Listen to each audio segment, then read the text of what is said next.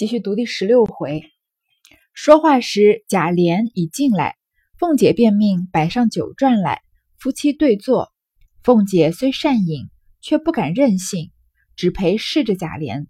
一时贾琏的乳母赵妈妈走来，贾琏、凤姐忙让吃酒，令其上炕去。赵妈妈执意不肯。平儿等早于炕沿下设下一机，又有一小脚踏，赵妈妈在脚踏上坐了。贾琏向桌上捡两盘摇捡两盘摇转，与他放在机上自吃。凤姐又道：“妈妈很嚼不动那个。”倒没的僵了他的牙，因向平儿道：“早起我说那一碗火腿炖肘子很烂，正好给妈妈吃，你怎么不拿了去，赶着叫他们热来？”又道：“妈妈，你尝一尝你儿子带来的汇泉酒。”赵妈妈道：“我喝呢，奶奶也喝一盅，怕什么？只不要过多了就是了。我这会子跑了来，倒也不为饮酒。”倒有一件正经事，奶奶好歹记在心里，顾疼过我些吧。我们这爷只是嘴里说的好，到了跟前就忘了我们。幸亏我从小奶了你这么大，我也老了，有的是那两个儿子，你就另眼照看他们些，别人也不敢呲牙的。我还再四的求了你几遍，你答应的倒好，到如今还是造还是造使。这如今又从天上跑出来这一件大喜事来，哪里用不着人？所以倒是来和奶奶来说是正经。靠着我们爷，只怕我还饿死了呢。这个王熙凤和平儿讲完话呀，贾琏已经见完了贾赦，又回来了。凤姐就命摆上酒馔，就是酒和一些小菜，夫妻两个人对坐啊，一起来喝酒吃东西。凤姐虽然很会喝呢，但是在她丈夫面前是不敢太任性的，就陪着贾琏喝而已。这个时候呢，贾琏贾琏的乳母赵妈妈走了过来，乳母就是奶妈妈。之前贾宝玉的奶妈李妈妈把她惹了一个很不高兴，所以嗯，我们从那个时候就能看得出来，奶 娃奶妈 奶妈在贾府还是比较有地位的。但是呢，如果你太把自己当回事儿呢，就会给自己难堪。怎么说呢？因为贾家的主人啊，从小也都是要喝奶的。但是奶孩子这种事情，一般也不会是自己这个正宫的夫人来亲自做，所以他们都会有一个乳母。乳母呢，就是她本身有自己的小孩，所以呢，可能正好有奶，所以呢，就把这个主人家的孩子一起，就是一起喂这个主人家的孩子喝奶。所以等于贾家的这些主人啊，是喝这些奶妈的奶长大的。我们所谓有奶便是娘嘛，他们在他们对那些主人来说也算是半个妈妈了。但是呢，他们从身份上来说却是仆人，所以那个李妈妈呀，又吃了人家的糖蒸酥了，又吃了人家的这个嗯豆沙馅，这个豆皮包的馅的包子，说贾宝玉留的肯定是给我的。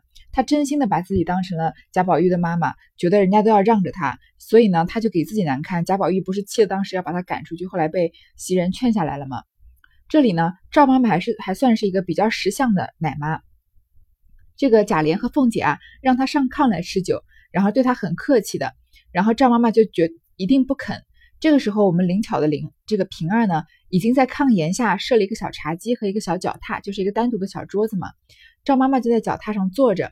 然后呢，你看贾琏这个不靠谱的人，王熙凤在办事能力上，嗯。我们说她是脂粉堆的英雄，在女人里面数一数二。而《红楼梦》呢，就是一部女性的颂歌。你看看《红楼梦》里面男人很少有怎么样的，对吧？嗯，就算是贾政这种当官的人啊，我们也觉得他迂腐，觉得他无趣。像贾赦、贾琏、贾蓉、贾珍这种，嗯，就是淫乱啊，然后呃，或者是贪，就是贪婪的人啊，就更不用说了。所以王熙凤呢，是这个《红楼梦》里面属于。数一数二的能力强的人，她嫁给贾琏啊，在能力这方面真的算是委屈了她了。贾琏做什么事情都不靠谱，一天到晚眼睛里还盯着别的女人。嗯，你看他现在做了一件很简单的事情，是件好事。他往桌上捡了两盘菜，放在这个赵妈妈做的这个小茶几上让她吃。但是呢，他忘了什么呀？他的贾琏年纪都不小了，不到二十多岁了。他的奶妈也是肯定年纪更大。那个时候的人，这个老化比较快嘛。所以他捡的那两盘吃菜啊，都是赵妈妈不能吃的，可见他平常不留心到什么程度。然后这个时候，凤姐说呀：“妈妈嚼不动那个。”她还是很尊重的称这个赵妈妈为妈妈的。倒没的僵了他的牙，会把他的牙杠倒。然后呢，就像平儿说，嗯，早起啊，有一碗火腿炖肘子很烂。你看，火腿是没有骨头的吧？肘子又是这个皮，嗯，胶原蛋白很多的，把它炖得烂烂的，正好给这个赵妈妈吃。她说：“你怎么不拿了去，赶快叫他们热一热呢？”然后又说：“呀，妈妈，你尝一尝你儿子带来的汇泉酒。”他称这个贾琏为这个赵妈妈的儿子。赵妈妈就说：“啊，我喝呢，奶奶也喝一盅。但是呢，他来这里呢，不是为了喝酒，有一件正经事。”我们来听听看，这个赵妈妈讲的这件正经事是什么？从这里呢，也能看出贾琏和王熙凤能力的对比。其实前面通过这个吃菜的这一件小事啊，我们已经能看出来一些端倪了。好，他说：“奶奶好歹记在心里，疼过我些吧。”你看，王熙凤称他为妈妈，他称王熙凤为奶奶，毕竟王熙凤是主人嘛。说你你记在心里，疼我一些。我们这爷说贾琏啊，贾琏他就是嘴上答应的好，有事情了呢，就把我们给忘了。其实贾琏绝对不是故意这个表面一套内心一套的，因为他这个人就是不靠谱。我们生活中也有这种不靠谱的人，什么事情给你答应好好的，临到要做的时候呀，就掉链子了。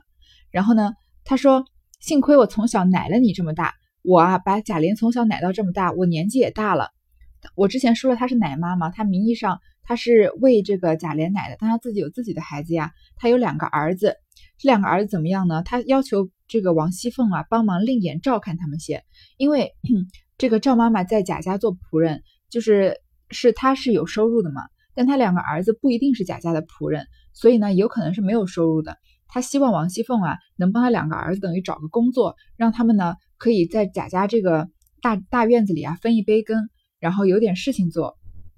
她说呢，嗯，别人也不敢呲牙的，就说你如果多多照顾我两两个儿子一点啊，他们也不敢。别人也不敢多说什么，然后呢，这话还是对贾琏说的呀。我再四的求了你几遍，看赵妈妈多次跟贾琏开过口了，然后说你答应的倒好。当时啊，求的时候贾琏是答应的。如今啊，到如今还是造使。这个赵妈妈毕竟是一个仆人，她说话比较粗俗，说你答应的时候答应的好好的，到临要办的时候啊，就是就像造使一样。表面上说呢，这个造使。屎就是大便，我们都知道，它是这个说这个胃中燥结的宿食，就是已经嗯已经常年我们说宿便嘛，常年积累下来的已经很干很硬了。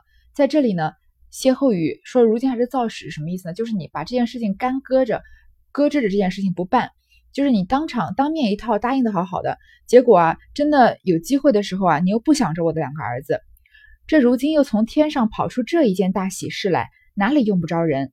什么意思呀？就是。元春不是刚封了贤德妃吗？所以这么大的一件喜事啊，肯定有很多事情要忙着张罗。既然有事情，就要有人办。那既然有人办，为什么不能是我的儿子办呢？所以他就他的意思就是说啊，我求你这个贾琏没有用，倒是来和奶奶来说是正经。你看这是不是在贾琏面前就不给贾琏面子了？还记得上一章我们读的时候，贾琏问王熙凤，他不在的时候贾府的日子怎么样？王熙凤在那装装的自己好像很善良，很好欺负。说每个人啊都坐山观虎斗，隔岸观火的。然后呢，我年纪又轻，罩不住。他就是要在贾琏面前扮演一个他做事能办事能力不好，但是他纯心灵这个心灵纯洁又呃非常憨厚的这样的形象。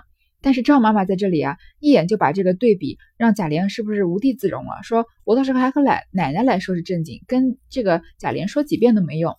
靠着我们爷啊，只怕我还饿死了呢。靠着贾琏会饿死，跟王熙凤说一说啊，就可能会有机会的。凤姐笑道：“妈妈，你放心，两个奶哥哥都交给我。你从小儿奶的儿子，你还有什么不知他那脾气的？拿着皮肉，倒往那不相干的外人身上贴。可是现放着奶哥哥，哪一个不比人强？你疼顾照看他们，谁敢说个不字儿？没的，白便宜了外人。我这话也说错了，我们看着是外人。”你却看着内人一样呢，说的满屋里人都笑了。王熙凤这里啊，她说话很有玄机，也很幽默。她首先让赵妈妈放心，她说两个奶哥哥就是赵妈妈的两个儿子呀，都交给我吧。你从小养奶的儿子，这里你从小奶的儿子说是贾琏，你还不知道他什么脾气吗？什么脾气呢？拿着皮肉倒往那不相干的外人身上贴。这话早这个表这话表面上说啊，就是说有有事情办的时候呢，贾琏都交给不相干的外人办了，而不给赵妈妈的孩子办。但是事实上说的是什么呀？拿着皮肉往不不相干的外人身上贴，是说明贾琏喜欢在外面沾花惹草嘛，拈花惹草。贾贾琏喜欢在外面拈花惹草嘛，所以嗯，现放着奶哥哥，哪一个不比人强？其实我们后面就可以看得出来，王熙凤根本就没见过赵妈妈两个孩子，她连他们姓什么叫什么都不知道。但她这里把就把他们举得很高呀，说我现在放着他们两个，谁哪哪一个都不不比其他人强吗？你疼顾照看他们，谁敢说个不字儿？就是如果啊，你多疼他们一点，或者或者说你啊，说这个贾琏，如果你照顾他们，给他们点好事、好差事啊，给他们点肥缺，谁敢说个不字呢？但是你这样没得白便宜了外人。接下来这句话就更有玄机了，我这话也说错了，我们看着是外人，你却看着内人一样呢，是不是又回到他原前面说贾琏拈花惹草的事情说？呃，说我们看着人像外人啊，你就像内人。内人我们一般都是对自己夫人或者呃妾室的这个称呼嘛。就说呃这个话总结来说呀，就是贾琏喜欢在外面拈花惹草，然后呢把把这个肥水不流外人田嘛，他全部都胳膊肘往外拐，便宜了外人了。后面又说哦不一定是外人，因为毕竟你们俩有不同不同寻常的关系嘛。你家里面有很多女人嘛，我们觉得是外人啊，你可能觉得跟内人一样呢。所以大家都被他这个呃一语双关的话给逗笑了，赵妈妈也笑个不住，又念佛道：“可是屋子里跑出青天来了。若说内人外人这些混账缘故，我们爷是没有，不过是脸软心慈，搁不住人求两句罢了。”赵妈妈这里要帮贾琏出来打圆场，帮他说话呀，说屋子里跑出青天来了，就是嗯我们说的对灯法事对吧？是这个说。嗯，王熙凤啊，你说的这一段话真的是，嗯，就是还了大家一个清白，或者把事情说的挑明了说了。如果你说内人外人这些混账缘故，这些拈花惹草的事情啊，我们爷是没有的。他毕竟要帮贾琏说话嘛，但是贾琏绝对是疯狂的在为拈花惹草，对吧？他说贾琏并不是拈花惹草呀，只不过是脸软心慈。还记得前面有人说王熙凤在王熙凤协理宁国府的时候，他们说王熙凤脸酸心硬吗？然后这里就跟贾琏这个赵妈妈说贾琏的脸软心慈形成强烈的对比了，说他搁不住别人求两句罢了，别人一求他，他就心软了，就把差事给别人办了。凤姐笑道：“可不是呢，有内人的他才慈软呢，他在咱们娘们跟前才是刚硬呢。”赵妈妈笑道：“奶奶说的太尽情了，我也乐了。再吃一杯好酒，从此我们奶奶做了主，我就没得愁了。”凤姐还要给贾琏没台阶，不给他台阶下，说呀，他有内人，就是有漂亮女孩子啊，他才会慈软呢，又温柔又这个，嗯，好说话呢。他在我们娘俩面前啊，可是很刚硬的，这个慈软对刚硬嘛。赵妈妈也觉得话说的有点过分了，就打了圆场，说奶奶说的太尽情了，你说话呀也太直接不留余地了。我也很，我也觉得很好笑。再吃一杯酒。从此啊，我们奶奶做了主，这件事情我求你王熙凤啊，我就不用担心了。贾琏此时没好意思，只是讪笑吃酒，说“胡说”二字。快盛饭来，吃碗子还要往甄大爷那边去商议事呢。贾琏啊，被王熙凤这这一轮调教，这个调笑的，觉得自己脸上过意不去，就讪笑着吃酒。讪，我们之前说过这个讪讪的笑。就是有点比较尴尬的在那笑着，然后就一边说胡说。其实王熙凤在别人面前不给贾琏台阶下，这种小事情，有时候当时我们读起来觉得很好笑，但是如果他长期这样呢，是不是很伤害夫妻的感情？因为在夫妻关系里面，呃，男人其实很需要自尊心，很需要认可的嘛，需要你不时的抬他一下，这个夸奖他一下。但是王熙凤呢，她就是很少夸奖自己的丈夫，当然贾琏也没什么优点值得夸奖的，但是。嗯，她长长期这样不给贾琏台阶下，所以贾琏就更需要在外面寻找安慰，拈花惹草。然后呢，他贾琏在外面寻花问柳呢，王熙凤又要更吃醋，就更跟贾琏发脾气，所以他们俩最后的关系就恶化到了一定程度呢。嗯，所以要把王熙凤都给休了。当然，在这里那是后话了，这里贾琏只是尴尬着吃着酒，还说赶快盛饭，吃完饭啊要去甄大爷那边商议事呢，要去贾珍那里，要往宁国府去。凤姐道：“可是别误了正事。刚才老爷叫你做什么？”贾琏道：“就为省亲。”凤姐忙问道：“省亲的事竟准了不成？”贾琏笑道：“虽不十分准，也有八分准了。”凤姐笑道：“可见当今的隆恩，历来听书看戏，古时从未有的。”这个王熙凤就问贾琏说：“你之前去呃贾赦那干嘛呢？”贾琏说：“啊，就为省亲。我们没读过《红楼梦》啊，听说过《红楼梦》的也一定听说过元春省亲这一段字了。但是说到省亲，到底是什么意思呢？嗯，其实这就是曹雪芹的满纸荒唐言里的一部分。他在《红楼梦》里面里面呢编出了一个非常荒唐的剧情，是什么呢？就是元春在封妃了以后啊，当了皇帝的女人以后，你看我们看的所有这个后宫争斗的剧啊，只要是当了皇帝的女人，一辈子就不可能出宫了，对吧？就是永远不可能，就是见到自己的父母啊，也都是可能父母很很久一次可以入宫来这个探望一下自己的女儿。怎么可能一个妃子能出皇宫回娘家省亲呢？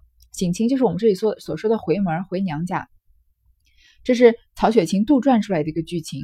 如果说要说这个剧情的背景呀，其实曹雪芹家，嗯，就是一个也是一个非常显赫的家族。他他的家跟宁国公他说的宁国公、荣国公倒是有有点这个异曲同工的意思。他们家呢，不仅跟皇帝的关系很好呀，他。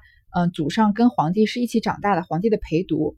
然后呢，嗯，他的这个袭了这个官啊，让他们的世代这个儿子孙子辈啊一直袭了这个官。然后呢，曹雪芹到曹雪芹父亲这一辈啊，还是有袭这个官职的。所以曹家在鼎盛旺鼎旺盛的时候呢，在皇帝嗯出巡的时候，曾经四次下榻在这个曹家，所以这个风光一时无两的。但是呢，曹雪芹在这个《红楼梦》里面不想要写，嗯，皇帝出巡的事情，因为他不太想牵涉到这个官场的东西，他都尽量避免了，所以很少不提到当今的皇帝姓甚名谁。这个在前面，嗯，这个石头上面写写了这个《红楼梦》这本书的时候，他们讨论的时候就也就说了，就提到的提到现今的事情呢，都只是说皇恩浩荡啊，国运昌盛之类的，不多说什么其他的。所以呢，但是他又想要写。当年自己家想要重演这个当年自己家，呃，接受接待皇上的这种繁华，所以呢，他编撰出了元春省亲这件事情，这种不应该存在的事情，让这个已经嫁给皇帝封妃的娘娘回自己的娘家去一天，然后，嗯，再看自己的父母，看看自己的亲人，这样子。这里呢，接着王熙凤的嘴啊，也说出来这件事情有点荒谬的。凤姐就说啊，请亲的事情竟然准了吗？皇帝准了吗？贾琏说啊，不十分准，也有八分准了，十有八九了。凤姐就笑着说啊，可见当今的隆恩，皇恩浩荡啊，历来听书看戏啊，书上和戏上从来都没有说过有省亲这件事。赵妈妈又接口道：“可是呢，我也老糊涂了，我听见上上下下吵嚷了这些日子，什么省亲不省亲，我也不理论他去。如今又说省亲。”到底是怎么个缘故？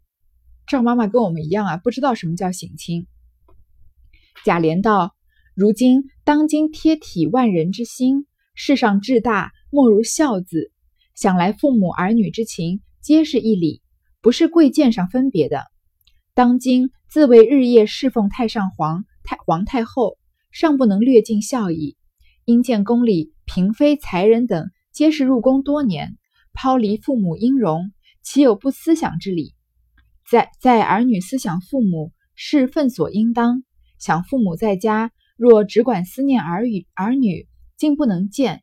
倘因此承致疾病，甚至死亡，皆由正宫禁锢，不能使其遂天伦之愿，亦大伤天和之事。故启奏太上皇、皇太后，每月逢二六日期，准其交房眷属。入宫请后看事，于是太上皇、皇太后大喜，深赞当今至孝纯人，体天格物。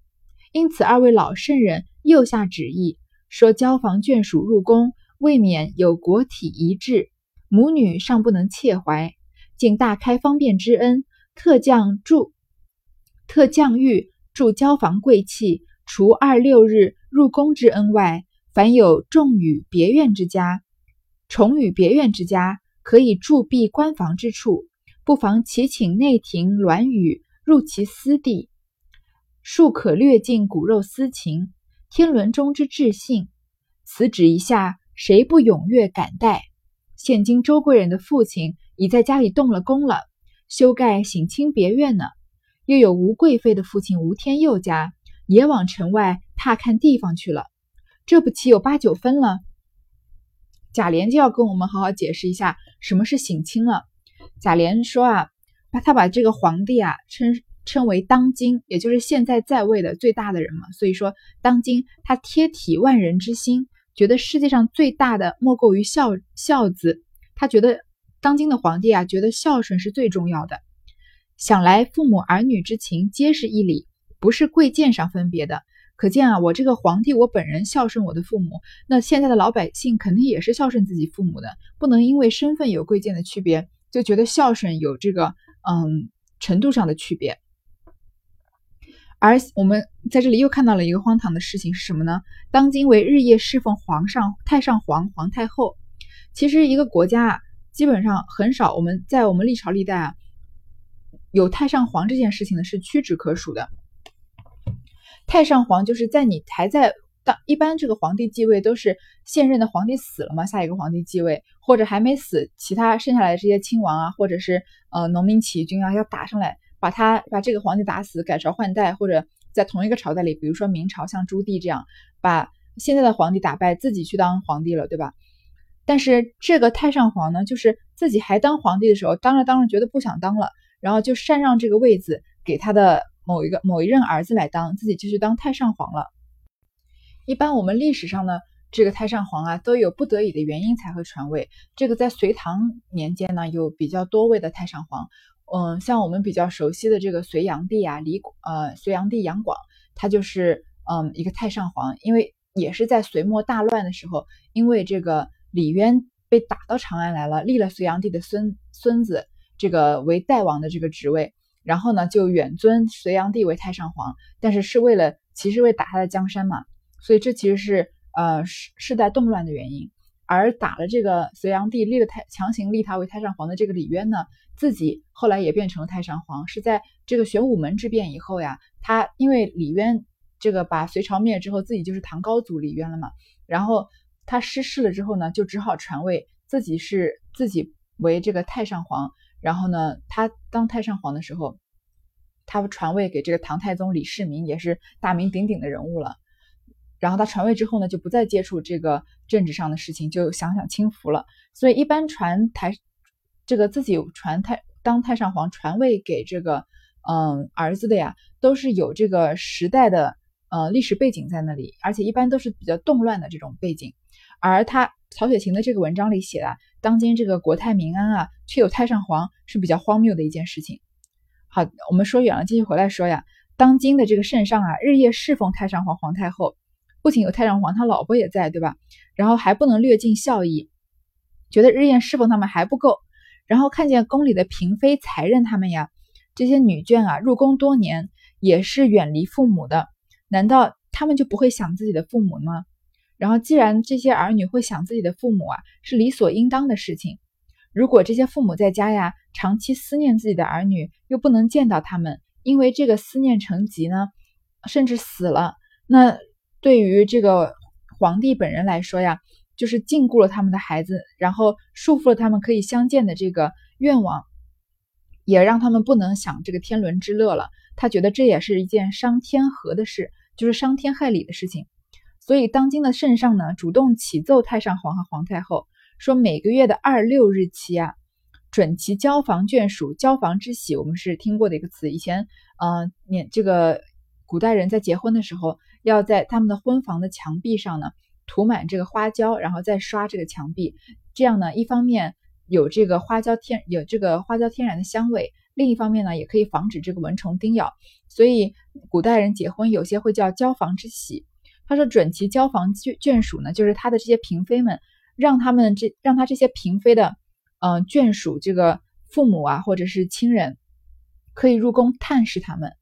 听到这样的启奏呢，太上皇和皇太后都很高兴。老人们不图什么，不就图个儿女孝顺吗？这个常回家看看嘛。所以呢，他很他太上皇皇太后呢很赞赏很赞赏当今的皇帝啊，至孝纯仁，又孝顺又仁厚，体天格物，非常的体会民心。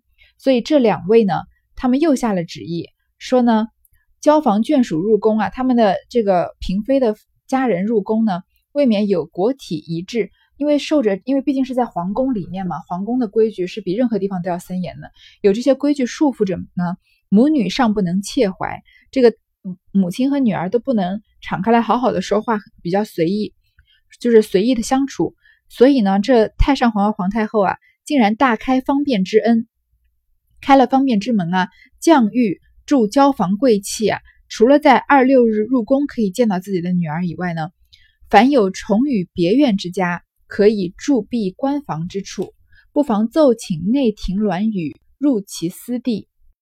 只要呢，这个这个家里呀有重与别院，有不同的这个呃院落和楼房互相之间不相通的，然后呢可以驻闭官房。这个驻闭是一个专有名词，意思就是皇帝的后妃外出的时候，或暂行小住，或者嗯这个帝王出行啊，可以开路清道，禁止通行的意思。所以。嗯，就是说，只要这个嗯皇帝的嫔妃啊回到家里的有一个别院让他们住啊，别人不能这个进入，就是不能跟外面外面人这个嗯随意的打交道，只能只跟自己的父母家人见面。有这样别的就是这样的宫院的话呀，就可以让他们回自己的家里，庶可略尽骨肉私情，天伦中之至性。这句话简单的来说呢，就是宁国府和荣国府。院子虽然很大，但是呢，这个皇贵不是皇贵妃了，这个贤淑妃，嗯，元春回家的时候呢，哪能随便一个门口看门的小厮都能抬她的轿子，然后或或者家里的一个下人经过都能看到她的面貌，这是不可能的事情，因为她毕竟是皇妃嘛，身份异常的尊贵，所以她旁边有特定要服侍的人，所以这个要让贾元春回自己的家的条件是什么呢？就是必须要有。重楼别宇，你你必须要有别的院子，专门有一些人是来专门侍奉皇妃的。他们的这个，嗯，他们的存在啊，就是为了皇妃来这边省亲的，而不是这个贾家随便常用的用这个常常使唤的这个佣人和丫头。所以呢，这个恩旨一下，大家都非常的踊跃，非常的感激。现在怎么样呢？周贵人的父亲已经在家里动了工了，修盖省亲别院呢。有一个周贵人家里肯定也是个大富人家，然后在家里盖这个省亲别院，禁止就是其他的人，嗯，进这个院子里面，然后专门为自己的女儿回家盖了这个省亲别院。又有吴贵妃的父亲吴天佑家也往城外踏看地方去了。好，这个吴贵妃的父亲可能他们家没有，可能没有这个周贵人家那么大，对吧？就往城外看一块地，然后在那里呢特别盖一间这个省亲别院，这样岂不是有八九分了吗？看来这个省亲的事情不是十有八九了吗？赵妈妈道：“阿弥陀佛，原来如此。这样说，咱们家也要预备接咱们大小姐了。”贾琏道：“这何用说呢？不然这会子忙的是什么？”看来啊，元春也要回贾家了。贾琏说：“当然要接元春回家了，不然我们这会儿忙什么呢？”好，我们这一节先读到这里。